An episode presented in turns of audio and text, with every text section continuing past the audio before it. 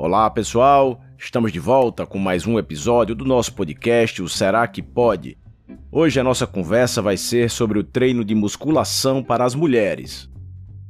É impressionante ainda notar que, mesmo com tantos estudos e evidências científicas de todos os benefícios da musculação, ainda existem muitas mulheres achando que não é exercício para elas e olhe que esses benefícios comprovados desse tipo de treino resistido vão muito além de uma questão de melhoria estética. Nós estamos falando de enormes vantagens para a nossa saúde e isso independe se é um homem ou uma mulher que vai realizar.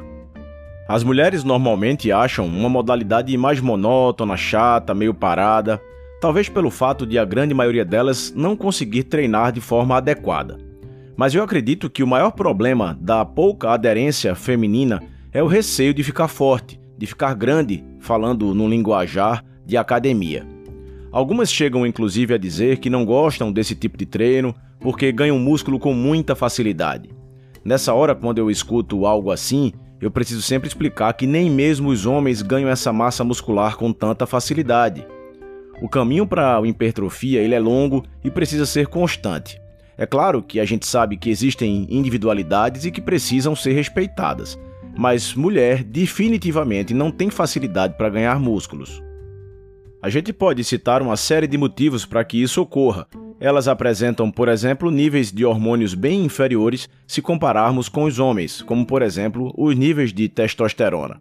A própria distribuição dos receptores hormonais também é diferente entre os gêneros, como por exemplo uma menor quantidade desses receptores nos membros superiores. Então, mulheres, nada de arranjar a desculpa de não treinar membros superiores porque não querem ficar com braço de homem. Afinal, o que termina aumentando o volume do braço é o excesso de gordura.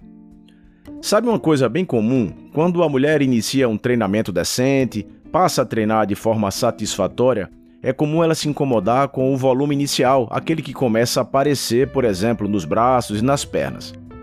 Imagine que existe uma soma do volume do músculo que está sendo hipertrofiado somado à gordura que ainda existe. Então, o segredo não é reduzir a carga de treino logo que começar a aparecer algum volume, e sim dar continuidade, ajustando a alimentação e aguardando baixar essa capa de gordura, dando tempo para que o volume seja realmente mais influenciado apenas pela musculatura. Sem falar que esse volume inicial também é causado por um maior fluxo sanguíneo muscular e algum grau de retenção também intramuscular, comum após iniciar um treinamento de musculação. As mulheres terminam também cometendo alguns outros erros comuns. Provavelmente por todos esses receios, elas terminam não treinando na intensidade adequada. O nosso músculo, para gerar uma resposta de hipertrofia, ele precisa ser estimulado adequadamente. Se eu não treino na intensidade adequada, recrutando adequadamente as fibras musculares, eu provavelmente não vou ter a resposta que espero com meu treino. Sabe quando o seu personal trainer ou profissional da academia lhe estimula a fazer mais uma, mais duas ou três repetições ali no esforço, além daquelas previamente programadas na sua ficha de treino?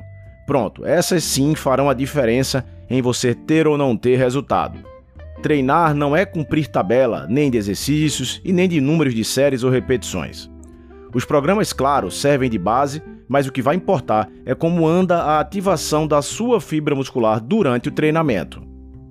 Não adianta também procurar aqueles exercícios mais básicos, mais fáceis e nem mesmo aqueles mais mirabolantes, que infelizmente a gente tem visto com tanta frequência nas academias. A musculação tem um basicão que funciona sem que seja preciso inventar moda.